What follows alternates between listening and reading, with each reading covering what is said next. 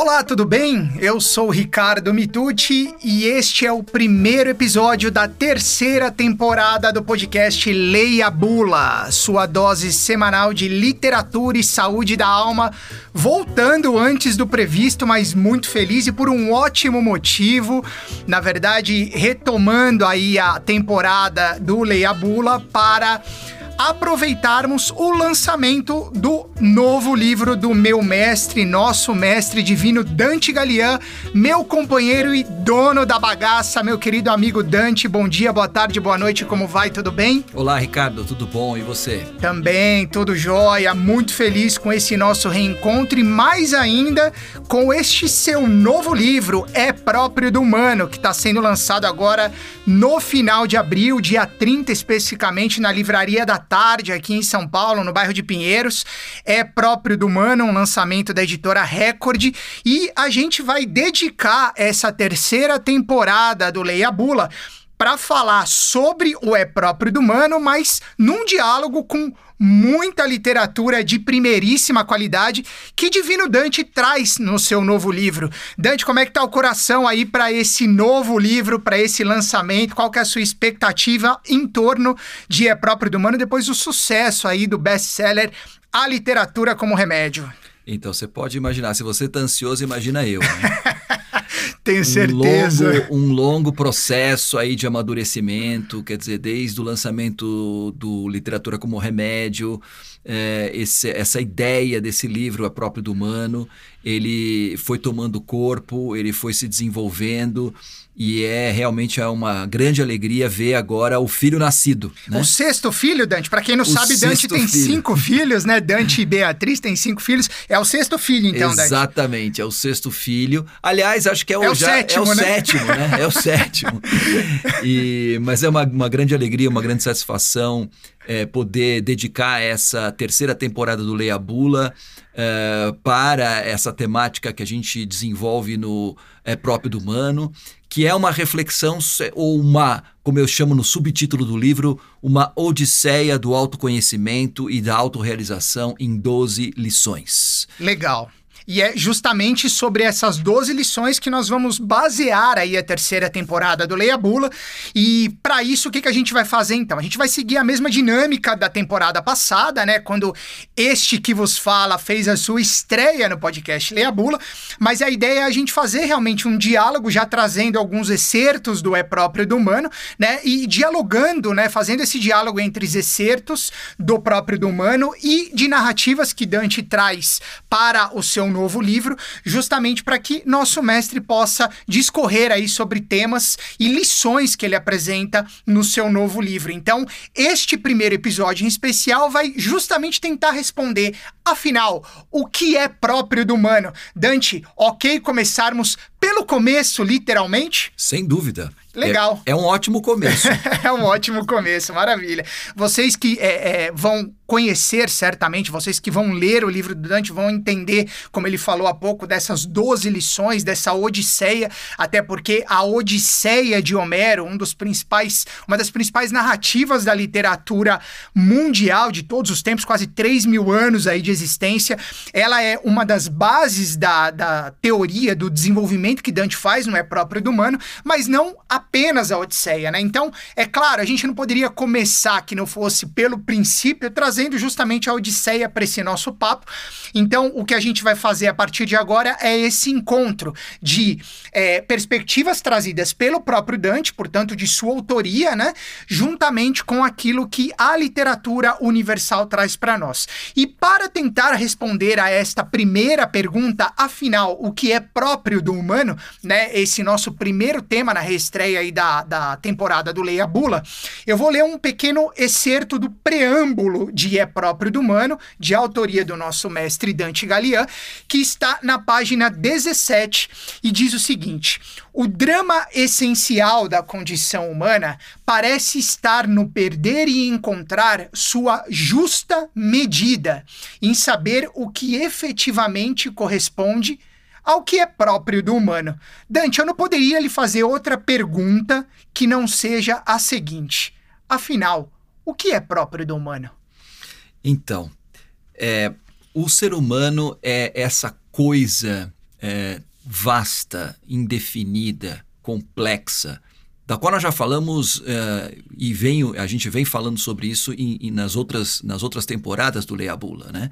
Porque, em última análise, essa é a pergunta que está subjacente a qualquer eh, narrativa literária, a qualquer pergunta filosófica, a qualquer reflexão sobre o humano.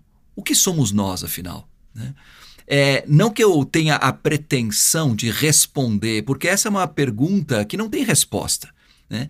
O ser humano, a gente pode e deve é, buscar é, responder ou buscar nos compreendermos né, uh, da melhor forma possível, sabendo de antemão que, por mais que a gente uh, se aprofunde, que a gente se alargue, que a gente se discorra a respeito de nós mesmos, uh, a gente nunca vai chegar numa resposta. O ser humano, como dizia o Dostoiévski, é vasto. Né? E ele não cabe numa definição, seja ela literária, seja ela filosófica, seja ela científica, uh, uh, uh, o que é que seja, qualquer tipo de discurso a respeito de nós mesmos, ele vai ter, vai ser mais ou menos certo, mas ele será sempre incompleto. Agora, essa pergunta, ainda que ela seja é, irrespondível, digamos assim, ela é fundamental, ela é necessária, porque Toda vez que a gente se esquece daquilo que é próprio do humano, no sentido da palavra próprio, uh, no aspecto de propriedade, não no, no, aspecto daquilo que me pertence apenas, né? Então eu tenho esse celular me é próprio, essa casa é própria, mas próprio no sentido de um dos significados que tem a palavra próprio no nosso dicionário, que é justamente o sentido moral, que é o sentido apropriado, aquilo que é certo, aquilo que é justo, aquilo que é esperado. É, é nesse sentido que é tão importante se fazer essa pergunta. Por quê?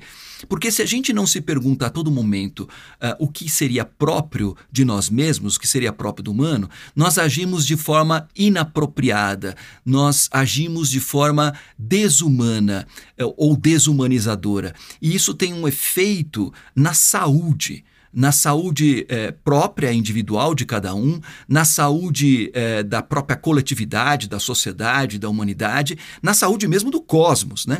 Na medida em que a gente se afasta daquilo que seria próprio do humano, a gente causa um estrago extraordinário na nossa própria vida, na vida dos outros, na vida do planeta, do universo e assim por diante. Então, é, perguntar efetivamente o, te, o, tempo todo, principalmente nos tempos que nós estamos vivendo, porque essa é uma pergunta tão antiga quanto a própria humanidade, né, Ricardo?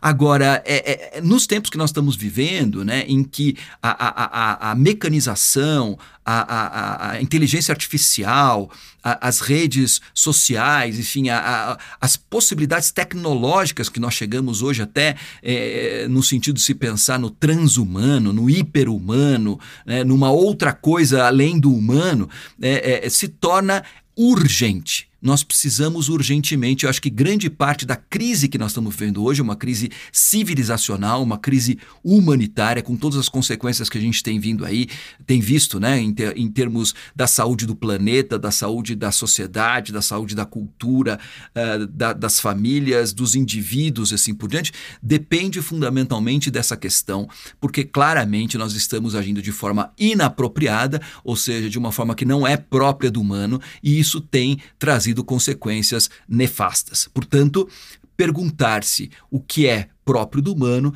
apresenta-se como uma necessidade urgente e essencial ainda mais nos tempos em que nós estamos vivendo. E o livro é justamente isso. O livro é uma reflexão sobre o que seria próprio do humano, e, e, pode parecer um tanto quanto esquisito né, se colocar isso, mas a gente está.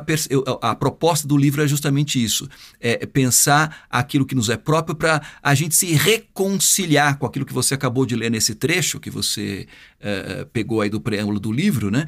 É, essa justa medida, né? Esse, esse, esse nosso elemento de que o ser humano é um ser vasto e muitas vezes bipolar, né? Que vai entre o material e o espiritual, entre o animal e o divino. Né? A gente tem uma, uma característica é, de compartilhar de uma mesma natureza de todas as outras coisas que estão no nosso, no nosso planeta, no nosso universo, mas ao mesmo tempo a gente também tem algumas questões que são muito próprias nossas, né? como, por exemplo, a inteligência, a intuição, a, a, a uma maneira muito peculiar né, de, de estar no mundo, de estar com os outros, de estar com a gente mesmo. Então, assim, é, é tentar encontrar é, justamente essa justa medida daquilo que seria próprio do humano uh, uh, se apresenta como a proposta desse livro, que parte justamente da literatura. É, inspirado a partir dessa obra que eu considero não só eu, né, mas a, a própria crítica, a história, enfim, a, a, a tradição uh, ocidental e também, uh, em certo sentido, depois da globalização, a própria tradição oriental, de ver na, na Odisseia de Homero né, um dos textos fundacionais uh, a respeito daquilo que é próprio do humano. Então, isso me inspirou a, a, a fazer essas perguntas, a buscar nessa narrativa fantástica do, do Homero, que foi escrita no século VIII a.C., mas que continua sempre muito atual, né, quais seriam essas lições a respeito do, do, do, próprio humano. O que, que a gente pode aprender com a Odisseia e a partir da Odisseia, com toda a, a, a, a, a herança uh, literária da humanidade, o que, que a gente pode aprender com a literatura uh, e, claro, sempre em diálogo com a filosofia, com a história, com as ciências, aquilo que pode nos ajudar a nos reconciliar com o próprio do humano e fazer com que a gente viva melhor, com que a gente viva com mais saúde. Perfeito. É, e você citou aqui dois aspectos que eu quero é, estender aí a, a, próxima pergunta que eu vou lhe fazer, que é justamente a questão da, da justa medida, justamente a justa medida, que é algo que eu tenho certeza que não apenas eu, mas muitas das pessoas que nos ouvem aqui, que acompanham teu trabalho, que fazem laboratório de leitura conosco, já ouviram você falar, e, e é uma questão extremamente relevante essa da justa medida, que de alguma maneira a gente pode sintetizar também como o bom e velho equilíbrio que a gente passa a vida inteira buscando em tudo que a gente faz.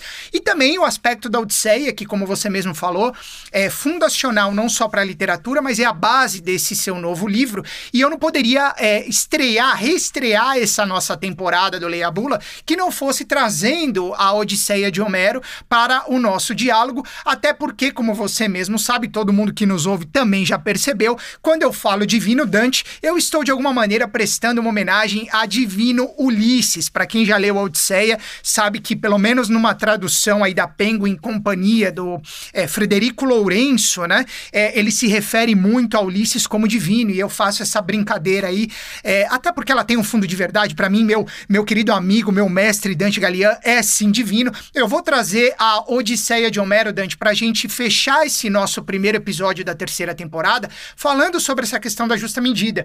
E aí eu recorro ao canto 15 da Odisseia, especificamente versos 69 a 71, em que Homero escreve o seguinte: Censuro antes o homem que, como anfitrião, ama os hóspedes em demasia ou então em demasia os odeia. Dois pontos. O melhor em tudo é a moderação. A gente vai voltar a falar oportunamente num outro episódio sobre essa questão da hospitalidade, porque é uma lição do seu novo livro, do É Próprio do Humano, mas agora eu quero, é, por gentileza, que você se detenha essa questão do o melhor em tudo é a moderação.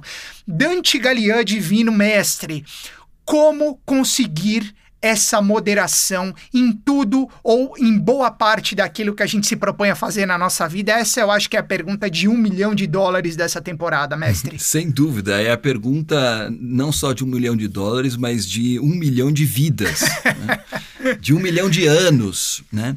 porque de fato é, essa noção da justa medida que, que é, efetivamente aparece na, na, na história da humanidade, formulada é, pela primeira vez em Homero, né? e nesse sentido o texto de Homero ele é fundacional e referencial em muitos sentidos, mas principalmente nesse, e que está justamente, é, com o perdão da, da, da, da palavra, né? justamente nessa, nessa, justa, nessa justa medida né? entre é, aquilo que você está se referindo entre o divino e o animal né? Uhum. Uh, porque nós somos, né? Já dizia Aristóteles, né? Uh, anthropos zoon econ logon.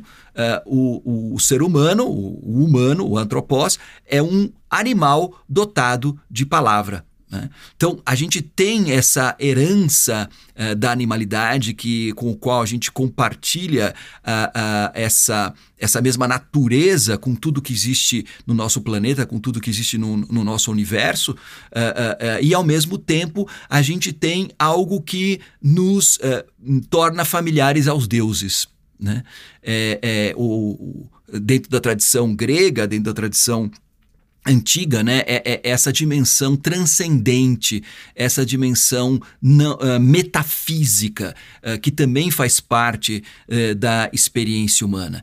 Então, assim, como é que animais que se pretendem deuses, né? É, essa pretensão pela divindade, essa pretensão pela imortalidade, que é tão própria do humano, né? ela, é, ela é algo justificável na medida em que, de certa forma, como dizia o próprio Homero, isso foi colocado pelos próprios deuses no nosso próprio coração.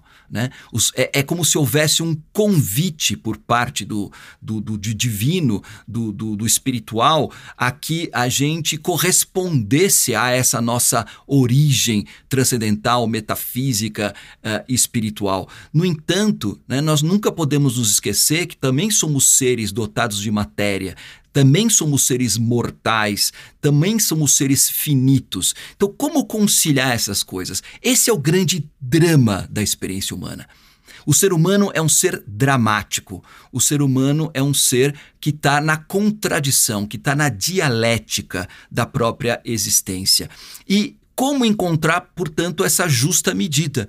É essa que é a grande questão, né? dizer, porque toda vez que a gente se esquece da nossa natureza animal, da nossa natureza é, é, finita, limitada, mortal, né? e, e, e se imagina somos deuses, nós extrapolamos a justa medida. É aquilo que os gregos chamavam de hibris, ou aquilo que na tradição latina, greco-latina greco eh, ou, ou, ou, cristã eh, judaica, seria a, a soberba, né? a sopérbia, né? a gente estar assoprado, a gente achar que a gente é mais do que a gente é e, e imaginar que somos deuses. Né?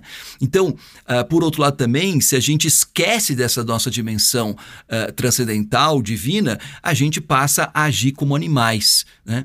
É, e a gente vê é, claramente, muitas vezes, o ser humano agindo de uma forma ainda pior do que os próprios animais. Né? Porque um, um animal que se é, perde essa dimensão transcendental, metafísica, que seria própria do humano, a, acaba se comportando com um animal que é pior do que os próprios animais, que não tem essa mesma característica que nós. E além disso, né, nós, nós enfrentamos hoje, isso é uma coisa que eu desenvolvo também no livro, uma um outro risco, um outro perigo, que é a gente perder a, a nossa justa medida na medida em que a gente perde a humanidade achando que somos máquinas. Né? A gente começa a operar no automático, achar que nós somos é, aquilo que nós mesmos criamos, a nossa inteligência artificial e assim por diante. Então, a justa medida é como encontrar nesse drama né? nessa, nessa tragédia cotidiana em que a gente vive, é esse equilíbrio, como você bem colocou, entre o animal e o divino, entre o mortal e o imortal, entre o material e o espiritual. Esse é o drama humano, esse é o drama uh, da justa medida, e para isso, Ricardo, sinto informar, não existe uma receita matemática. Não existe uma receita matemática, eu concordo com você, porém, para você que nos escuta, existe o livro É Próprio do Humano, que traz aí algumas dicas, algumas importantes lições para você tentar entender um pouco mais desse contexto. E é justamente com base nesse livro que a gente vai desenvolver, como eu disse no início, essa nossa terceira temporada temporada do Leia Bula, que neste primeiro episódio vai ficando por aqui. E na próxima semana, então, a gente vai voltar com as próximas lições. Na verdade, iniciaremos aí a primeira lição e eu vou juntar, vou tomar liberdade de juntar a primeira e segunda lição do É Próprio do Humano para tratar de um tema muito bacana que é o ter de sair e o querer voltar, mas que a gente vai detalhar só na próxima semana. Então, no segundo episódio dessa terceira temporada do Leia Bula. Mestre Dante, muito obrigado por mais esses ensinamentos e até o próximo episódio. Obrigado Ricardo. Obrigado aos ouvintes. Até o próximo. Este foi o primeiro episódio da terceira temporada do Leia Bula, a sua dose semanal de literatura e saúde da alma, com produção em mais esta temporada da Toca Livros. Um grande abraço e a gente se vê na próxima semana. Valeu!